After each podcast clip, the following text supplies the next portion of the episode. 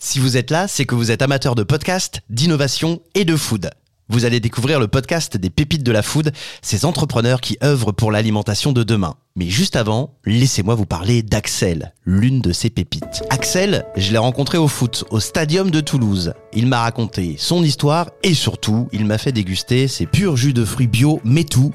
Ils viennent de chez lui, c'est dans sa famille qu'on les produit, ces jus de fruits, plus précisément dans une ferme familiale qui est là depuis plus de 200 ans à Sainte-Juliette, au nord du Tarn-et-Garonne. Alors si vous êtes amateur de podcast et en plus amateur de jus de fruits, vous aurez peut-être la chance de les boire dans les restaurants et les bars toulousains, ainsi que chez les primeurs et les épiciers de la région. Et puis pour les pros, ce sera direction Sublimarome, votre distributeur de boissons au Grand Marché Mine Toulouse Occitanie, Sublimarome, partenaire de ce podcast.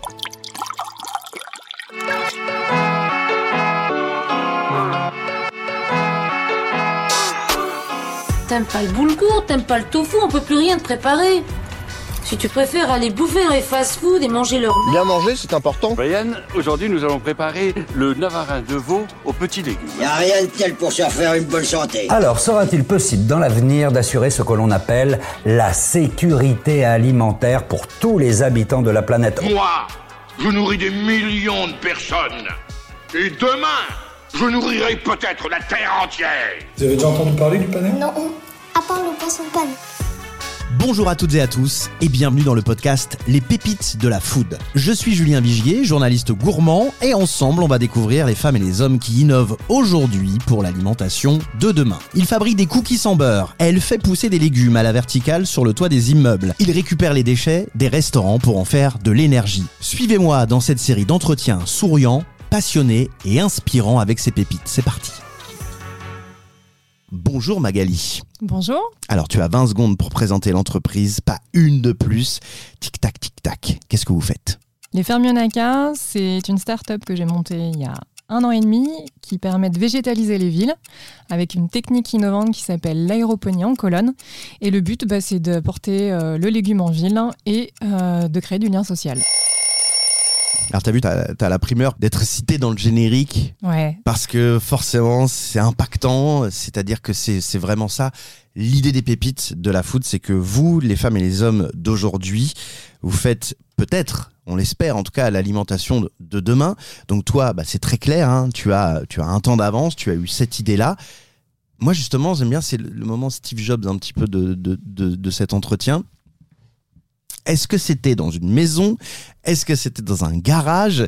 Est-ce que c'était avec des amis? Quand est-ce qu'est arrivée l'idée de végétaliser comme ça euh, sur les toits et de faire pousser en ville ce que tu nous as expliqué?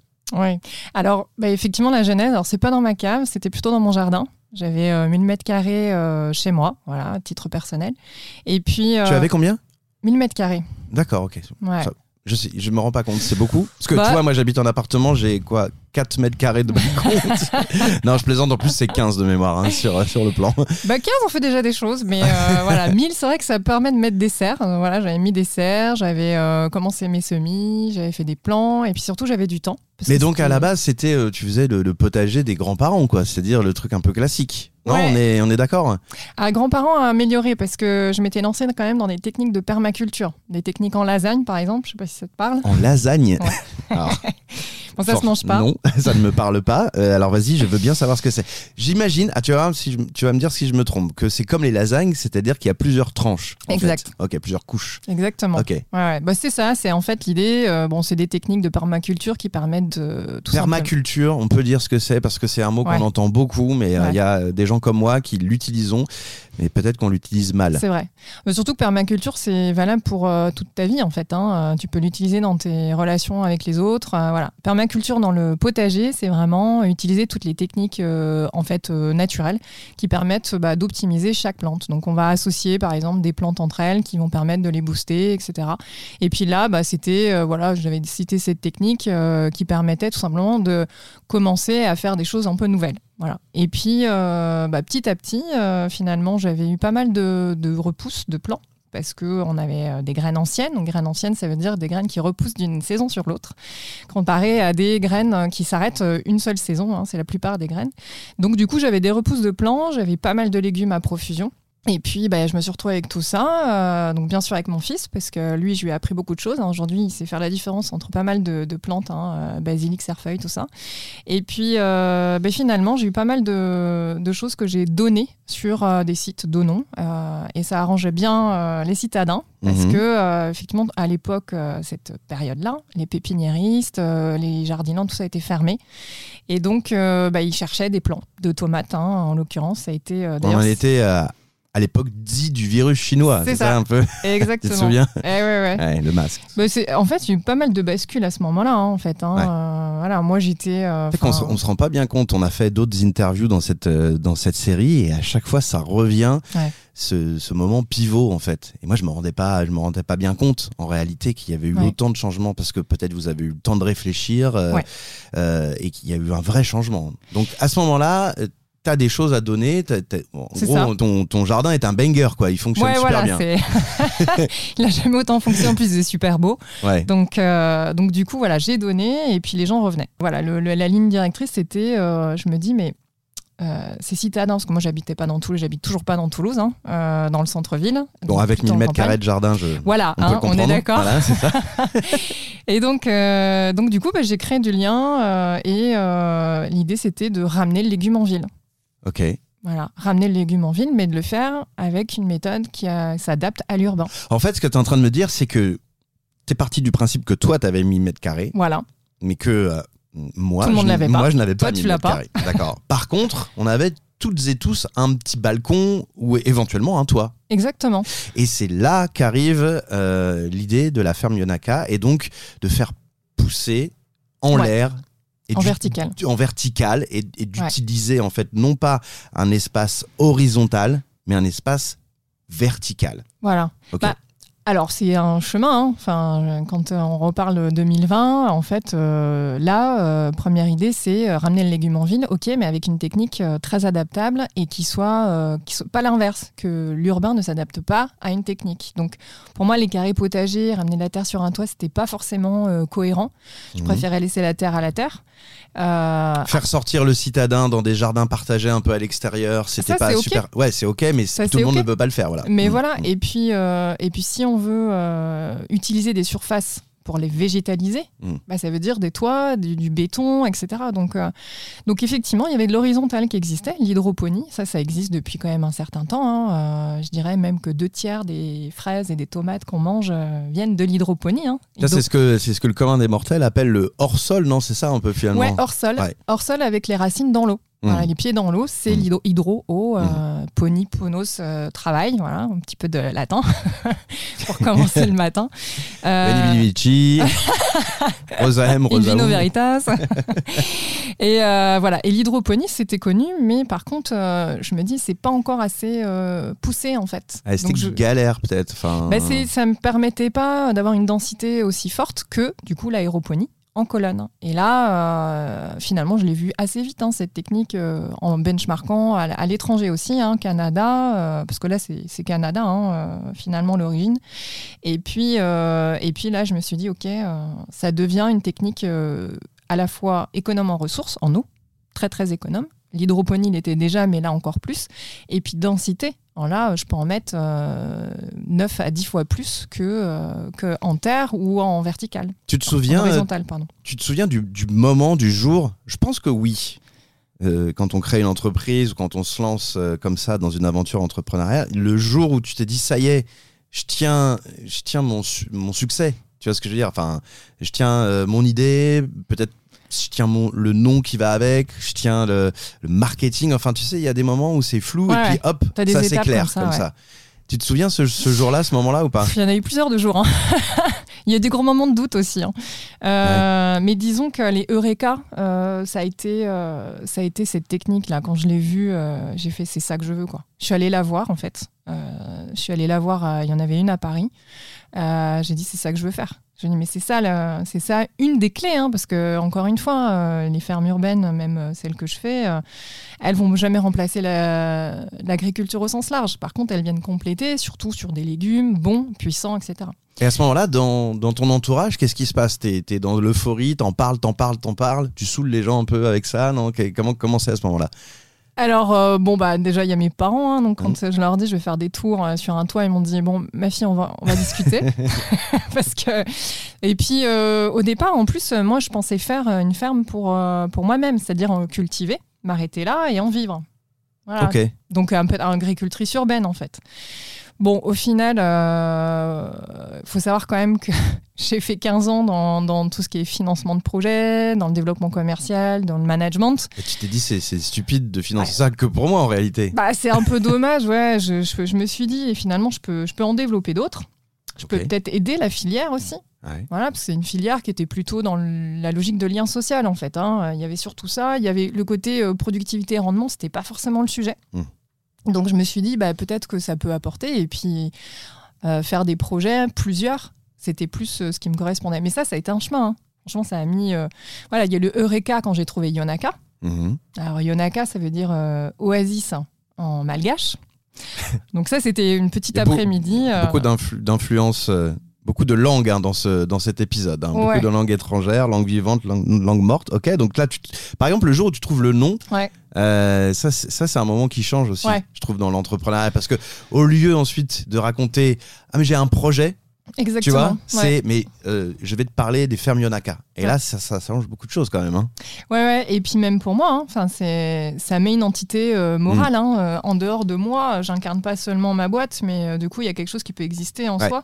C'est ça. Et, et Yonaka, bah ouais, je l'ai trouvé parce qu'en fait, pour tout vous dire, je cherchais un équivalent d'Oasis. Alors, euh, Oasis, c'est, pris, hein. C'est bon, c'est bon. voilà.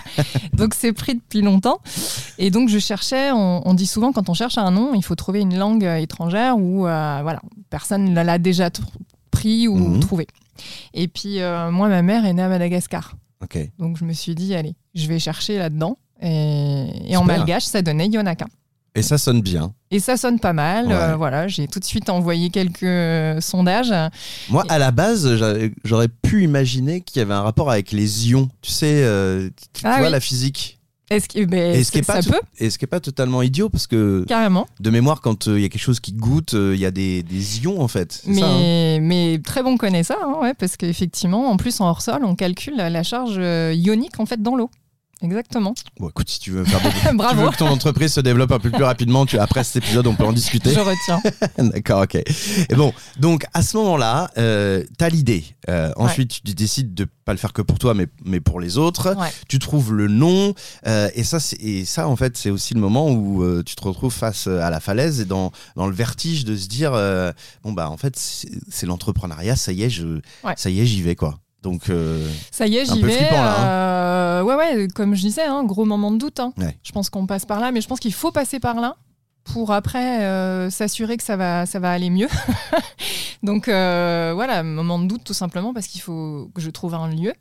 Donc euh, le lieu, ça n'a pas été simple. Euh, J'avais déjà un premier lieu, puis ça s'est pas fait parce que c'était une zone constructive. Donc on m'a dit gentiment, Magali, euh, c'est chouette hein, ton projet, mais on a des immeubles à construire, donc euh, ce sera prioritaire. Ok, bon, je passe. Et puis c'est dans les derniers, tout derniers délais, parce qu'il faut savoir que comme c'est saisonnier, en fait, les, les fermes, il fallait que je commande mes tours bah, fin d'année, début d'année maximum pour lancer la saison. Mm. Là, on est en décembre. Euh, je me rappellerai toujours, euh, j'ai euh, opportunité de rencontrer euh, ma Magolone, euh, Mhm. directrice euh, du Grand Marché, euh, par euh, connaissance, voilà, qui me dit euh, ce serait Moi, pas mal. j'aimerais bien savoir, euh, comment- parce que souvent, c'est aussi euh, dans l'entrepreneuriat, c'est aussi un coup de dé comme ça. Ouais. Alors, sans raconter peut-être qui a été l'entremetteur, mais euh, c'est pas facile de rencontrer une personne importante comme ça qui gère un marché aussi Ouais. grand. Peut-être que des fois, on lui envoie un mail, mais elle lit pas nécessairement. Voilà, c'est filtré. Et, et donc, vas-y, raconte. C'est- Bah, Un en coup fait, de dé. ouais, pas de mail. hein, On est alors là. Euh, c'est une connaissance à Ringis, hein, donc euh, Ringis euh, qui, qui connaît bien évidemment euh, mine de Toulouse. Mhm. Euh, une connaissance à Ringis, euh, Zaya, euh, qui connaît euh, Maguelone, qui avec qui on avait discuté du projet. Euh, et là, euh, elle me dit, bah, les toits de Toulouse, ça peut être les toits de- du mine de Toulouse. T'es à Toulouse, euh, faudrait, faudrait quand même en parler. Je pense que Maguelone, euh, elle est très sensible à l'innovation. Ça peut vraiment être intéressant. Et je me rappellerai toujours, j'ai appelé Maguelone, j'avais son numéro, elle était à vélo. Et elle me dit, euh, bon, bah là, j'ai cinq minutes. Ouais. Euh, bah allez-y, parlez-moi de votre projet. Euh, là, maintenant? Ouais, ouais, j'ai cinq minutes, pas plus, ok. Et euh, voilà, en cinq minutes, je pense qu'elle avait bien compris les, les contours du projet. Petite sueur hein, sur le, Petite sur le sueur, moment. ouais. Est-ce Ouais, que j'ai suffisamment froid, mon mais pitch petite sueur. C'est ça. D'où l'important, cher entrepreneur, de, de, voilà, de travailler votre pitch euh, dans n'importe quelle situation. On peut vous le demander. hein. Ouais. Sachez-le, voilà. Ouais, Donc, pitch euh, ascenseur. Ouais, c'est ça, exactement. bah, en l'occurrence, pour, euh, pour toi, c'est tout à fait ça.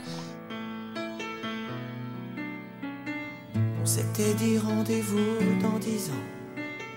Même jour, même heure, même pomme. Comme disait ou comme dirait notre ami euh, Patrick Bruel, euh, si on se donne rendez-vous dans 10 ans, on est où et, et on est comment? Euh, Waouh, 10 ans. Déjà, je regarde à un an. 10 ans, euh, bah, je pense qu'en fait, euh, il y a un, un terrain de jeu énorme au niveau des toits. Donc, euh, je me dis, bah, la végétalisation, euh, elle peut être là. J'ai envie aussi d'associer d'autres techniques. Euh, là, je discute aussi avec des, entreprises qui font du substrat qui permettent d'isoler aussi les toits. Donc, pourquoi pas faire un combo avec ma solution Donc, des tours qui produisent du comestible associé à un isolant véritable, en fait, pour les toits, parce que ça va être aussi important. Euh, potentiellement, bah, c'est de continuer euh, avec euh, une synergie sur d'autres aspects. Par exemple, créer ma propre tour Made in France. Parce qu'aujourd'hui, euh, voilà, je viens de là, du bilan environnemental, et je me dis que cette tour, bah, elle a tout son sens si elle est créée euh, en local, hein, euh, avec des produits recyclés. Et puis là, on est sur un légume à la fois bah, moins cher, parce que la tour a aussi un coût, hein, faut pas non plus lésiner, on est sur les démarrages, donc il y a moyen de la faire réduire en termes de coût. Et puis en même temps, réduire son bilan environnemental pour qu'un légume à portée de main soit le moins carboné possible et le moins cher. Là, aujourd'hui, on est sur la région de, de- de Toulouse. Est-ce que dans 10 ans, c'est euh, c'est une marque? C'est quelque chose. Elle, elle est en train de sourire. Je ne sais pas si ça veut dire que c'est quelque chose qu'elle a envie à l'intérieur d'elle ou c'est un peu flippant. Euh, je Les sais deux, pas, Magali. Euh, alors ouais, dans, dans 10 ans, est-ce que tu vois ça comme une marque française? Et à la rigueur que quand euh, quand il y a un, un Green City immobilier par exemple qui décide Ouais. de construire un immeuble, boum, il pense directement à appeler Yonaka parce qu'il y a une partie des toits où il y aura euh, euh, des tours pour que des légumes poussent et que ça ça soit consommé dans une école du quartier, etc. Enfin, on, on en est dans cette démarche ou c'est vertigineux Ouais, encore Je pense qu'en fait, j'ai pas encore euh, tous les champs des possibles parce que là, les établissements de soins, ça marche. Donc, petite nouvelle et petit scoop, euh, je m'exporte à Biarritz et Bayonne euh, dès l'année prochaine. On a, j'ouvre deux cliniques. Euh, voilà. Tu verras, c'est une belle région. Il paraît, j'ai Et puis vu. tu euh, verras, il, il- il pleut tellement que c'est c'est très très bien. pour- déjà, effectivement, T'as des structures qui te les commandent en fait. Maintenant, enfin, c'est ça, non Alors, en fait, si je vais installer euh, des établissements de soins à Biarritz et Bayonne. Hmm, Donc euh, voilà, deux fermes de 30 euh, tours et euh, qui vont servir exactement comme le projet que j'ai fait à Toulouse, Et ça va nourrir. euh, nourrir les, le personnel et les C'est quoi C'est patients. une clinique C'est un truc comme ça Non, c'est- Clinique, Ok, ouais. super. Cliniques, euh, des cliniques euh, privées Ah ouais qui, qui, qui drainent, je sais pas, peut-être 2 5 000 personnes. Mhm. Et l'idée, bah, c'est un projet, et comme je disais, c'est pas que de la production, Mm. parce que ça, tout, ça prend tout son sens aussi quand tu arrives à toucher la population, sensibiliser, rendre pédagogique. Donc c'est aussi faire un petit marché, apprendre à manger mieux, apprendre le, repre- reprendre le goût des choses aussi, parce qu'on fait des choses euh, voilà, qui sont assez puissantes en termes de, goût. Donc euh, voilà, qui a super bien marché cette année à la clinique à Toulouse, et du coup ça s'exporte dans d'autres cliniques euh, du même groupe en fait. Toi, quand t'étais plus jeune, genre t'étais étais toute petite, tu, tu- tu voulais faire quoi? C'était quoi ton quoi, quoi ton rêve? Il y avait déjà un rapport avec l'entrepreneuriat, la nourriture ou les légumes? Ou pas du tout? Non, puis en plus, moi, j'ai voilà, euh, famille, euh, père fonctionnaire, donc l'entrepreneuriat, c'était quelque chose qui était quand même pas vraiment accessible. hein. donc, euh, non, non, je pense que c'est arrivé tard, en fait. J'avais cette volonté toujours de créer. Alors, non, non, on est loin. Moi, je voulais être, je voulais être directrice d'école. Parce que je trouvais qu'elle avait vachement de. Ok, d'accord. Très étonnant. Alors là, vraiment, c'est Ouais, fou. après, je être, Maître d'école, je veux bien. ouais, mais alors, ouais, directeur, tu sais, genre, bon, alors c'est peut-être parce que ton père était, euh, était fonctionnaire, peut-être dans une administration, que tu te disais, moi, mon rêve, ça va être de remplir des petits tableaux comme ça et tout ça. Ouais, après ça a changé. euh, archi- euh, archéologue, psychologue, enfin voilà, je suis passée par différents formats. Mais non, non, les- alors les légumes, ma mère, elle était déjà très, très potager. Donc euh, ça, c'était, je pense, quand tu es sensibilisé un peu jeune euh, à bien manger, à transformer toi-même et en même temps à faire ton potager, ça, ça te marque. Voilà. Et je vais pas dire qu'en plus que après là pendant des années j'avais pas de potager hein. enfin clairement hein, j'ai vécu à Non, mais je sais pas si c'est si c'est forcément lié. Tu vois, on a dans, dans, dans, ces, euh, dans ces interviews, il y a Ouais. des entrepreneurs qui sont très jeunes, donc qui sont tout de suite nés avec euh, euh, une, une écologie omniprésente, et puis, puis Ouais. t'en as d'autres comme toi qui sont un peu moins jeunes. Voilà, on va pas. Oh. non, bah c'est vrai, je suis désolé. Voilà, on Mais est, ouais, mais je suis dans le même bateau que, que toi, et par exemple, c'est vrai que c'est c'est plus difficile peut-être euh, voilà il y a une génération qui était moins sensibilisée et qui, c'est pour ça que je pose la question en fait tu vois de, de dire est-ce que ça a eu un lien ce que tu étais quand tu étais petite par rapport à ce que tu fais aujourd'hui? Pas vraiment. Je pense qu'en fait, euh, il y a un truc qui est resté, c'est euh, c'est le côté, voilà, tr- transmettre, pouvoir créer du lien. Ça, c'est ouais, c'est clairement dans le projet. Hein, on dirait pas comme ça, mais je pense que parce que j'innove, que je bouscule, les gens s'intéressent et du coup, tu crées du lien. Voilà. Mais euh, non, ça vient. je pense que c'est un chemin. Et d'ailleurs, j'ai entrepris assez tard. Euh, donc justement, peut-être que, alors peut-être que j'aurais entrepris plus tôt. Et pour revenir à ce que tu disais, euh, les jeunes sont baignés dans l'écologie. Euh, bah, peut-être que des fois ça anesthésie pas mal parce que ils sont omnipré- c'est omniprésent pour eux. Je pense que c'est même anxiogène et ils se disent finalement je suis paralysé parce que quoi que je fasse finalement euh, ce sera jamais assez bien, on va dans le mur. Alors, euh, c'est un peu ça que je vois hein, quand je vois les, les- personnes que j'attire, parce qu'il y a beaucoup de gens finalement qui disent Ouais, vous m'inspirez, euh, euh, c'est super, j'ai envie de travailler pour vous. Des gens qui, qui des candidatures spontanées qui me disent Voilà, enfin du sens. Mais moi, euh, je le dis, euh, en fait, c'est juste que tout est possible. Donc, euh, vous c'est une idée pas. parmi d'autres et voilà C'est faut- une idée parmi d'autres. Il y a, voilà, innover, c'est possible. C'est toujours possible, en fait. en parlant de toi quand tu étais petite Ouais. c'était quoi le truc que tu détestais manger euh, Ouais, Genre, ouais. par exemple, moi, c'était clairement le chou rouge. C'était pas possible. Il y a, il y a une agressivité de goût. Tu vois, ouais dans le chou rouge, comme ça, brut, sur la petite coupelle qu'on te sert à l'école, Ouais. qui, qui ne va pas, quoi. C'est trop violent, c'est trop agressif. euh, euh, Ah ouais. La couleur, rien ne va, quoi. Alors, moi, je vais te dire, c'était les carottes. Euh, carottes, c'était euh, pour moi. euh, ah ouais, ça me faisait vomir. euh, Ah ouais, à ce point-là? Ouais, c'est- ça a mis du temps hein, avant de passer. D'ailleurs, je fais pas pousser de carottes. hein, je... c'est le truc, c'est le seul truc que je peux pas faire pousser les tubercules, donc ça m'arrange. Mais ouais, ouais, ça restait longtemps. Et les Ah, tu gardes une détestation pour la carotte, quoi. C'est Ça va. Aujourd'hui, je me, suis réconciliée. Ouais, ça va. D'accord. Ouais. Alors c'est la première fois hein, qu'on fait ces interviews et que c'est le, le- c'est le légume carotte qui ressort. On a eu de tout, hein, mais Ah ouais principalement des endives. Ah ouais. On a eu euh, globalement les épinards de la cantine aussi. Bon. Ah ouais, moi j'aimais bien. Mais toi, à l'époque, t'étais déjà en tête de devenir. Euh, déjà, ouais, tu voulais devenir directrice, donc t'étais là. Non, non. Elle était déjà là avec ses petits camarades. Non, mais il faut apprécier la nourriture de la cantine. L'école fait tout ce qu'il faut pour que vous mangiez à votre faim. D'accord, t'étais déjà dans, dans cette logique. Ouais, ouais. Non, mais d'ailleurs, les écoles, hein, si je pouvais euh, aussi euh, contribuer, ça m'irait bien. Parce que euh, là, c'est vrai que c'est, c'est, des repas très, très euh, faibles en termes de coûts, qui accèdent pas forcément à de la super, euh, super alimentation. Certaines se sont vraiment euh, fait, enfin, ont transitionné vers une super alimentation fait sur place. Hein, je vois à l'école de mon fils, c'est ce qu'ils ont fait. Ah, J'ai l'impression que ça va mieux. Moi, je suis né dans les années 80, donc la cantine de la fin des années 80, début des années Ouais. 90. Je crois que je pense que ça a été l'une des pires du monde parce Ouais, que euh, vraiment pour le coup c'était très massif quoi tu vois. C'était Ouais. pas la cantine des années 60 70 euh, c'était il fallait faire beaucoup beaucoup et on n'était pas du tout euh, ouvert d'esprit. Enfin je pense que les collectivités locales alors déjà sur le goût euh, déjà sur euh, manger de la viande pas manger de la viande quelle viande manger. Alors, euh, tu vois, genre, j'ai le droit de manger telle viande, mais pas mon petit camarade d'à côté et tout ça. C'est, je trouvais que ça, enfin, c'était. Ah oui, un- ça, ça a radicalement changé. Hein. Ouais, Euh, aujourd'hui, oui, c'est oui. vachement englobant. Il y a les menus, il y a Ouais. du locavore Tu et peux tout. faire choisir. Euh, je crois qu'il y a le- la logique d'anti-gaspi aussi qui arrive aussi. Euh, ça, c'est ça, c'est bien aussi.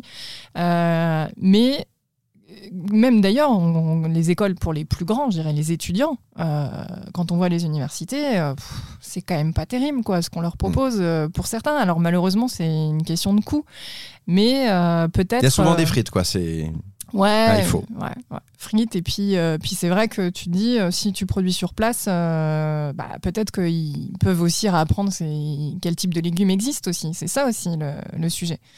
Voilà, enfin, on on, on, s'éparpille un peu, mais c'est ça le sujet. C'est ramener le légume en ville, c'est à la fois euh, bah, donner du sens, euh, retrouver des légumes perdus, retrouver le goût, avoir plaisir à en manger, remettre du végétal dans son assiette, euh, le faire peut-être à moindre coût.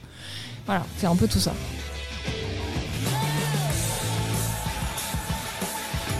Quand tu vas au restaurant, tu y vas pour pourquoi? Tu vois, euh, c'est vrai que euh, je, comme, bon, évidemment, je me répète parce qu'il y a beaucoup d'interviews. Euh, c'est sûr que quand je vais au restaurant, moi, par exemple, ça va être plutôt pour euh, tout ce qui est sauce, bouillon, tu vois, quelque chose que j'ai du mal à faire à la maison. Euh, Ok. Et toi, quand tu vas au restaurant, c'est pourquoi? Alors moi, j'ai envie d'être étonnée. Ouais. Donc des goûts, des goûts improbables, des associations euh, improbables. Euh, là, j'en ai fait un récemment sur, bah, on parle de bouillon, des fleurs comestibles que je connaissais pas. Pourtant, j'en cultive. Mhm. Euh, des associations de, de fleurs comestibles avec euh, des bouillons macérés pendant 24 heures. Voilà, c'est Ça, choses. euh. ça, c'est plutôt pas mal, hein, les fleurs. hein. C'est vrai qu'il faut. Ah, les fleurs, euh, t'as des goûts euh, assez exceptionnels, euh, mais même dans des herbes, hein, enfin, il y, a- il y a une puissance, puis des goûts très très différents. Hein. Euh, T'as l'amande chocolat, là, c'est ça, c'est mon, sujet favori. Tu mets ça dans des petites salades de fruits. T'as un after eight en fait en goût fraise. Franchement, c'est génial. Moi, je, je- je suis le seul de, des gens qui m'entourent à aimer le After Eight, quoi. On, Ah me ouais regarde, on me regarde comme une personne de 85 ans à chaque fois que j'en mange. oui, mais tu sais, les jeunes à qui je fais manger de l'amande chocolat, ils trouvent ça bon, donc euh, l'after eight Manger bien des passer. hein. After Eight, c'est formidable. D'accord, ok. Donc au restaurant, euh, voilà, les, la Ouais, surprise et les fleurs. Ouais. Ok. ouais. Donc tu vas pas au restaurant pour euh, euh, la bonne nourriture à l'ancienne, tu vois, euh, le, le pot-au-feu, les trucs un peu comme ça. Non, parce que ça, je vais plutôt chez mes parents. Mais euh, ouais, non, me faire e- e- être surprise. euh, et maintenant que je suis très sensible à ça, c'est-à-dire des nouveaux goûts, apprendre des nouvelles choses que moi-même je vais pouvoir faire cultiver, ça, c'est ce qui m'intéresse.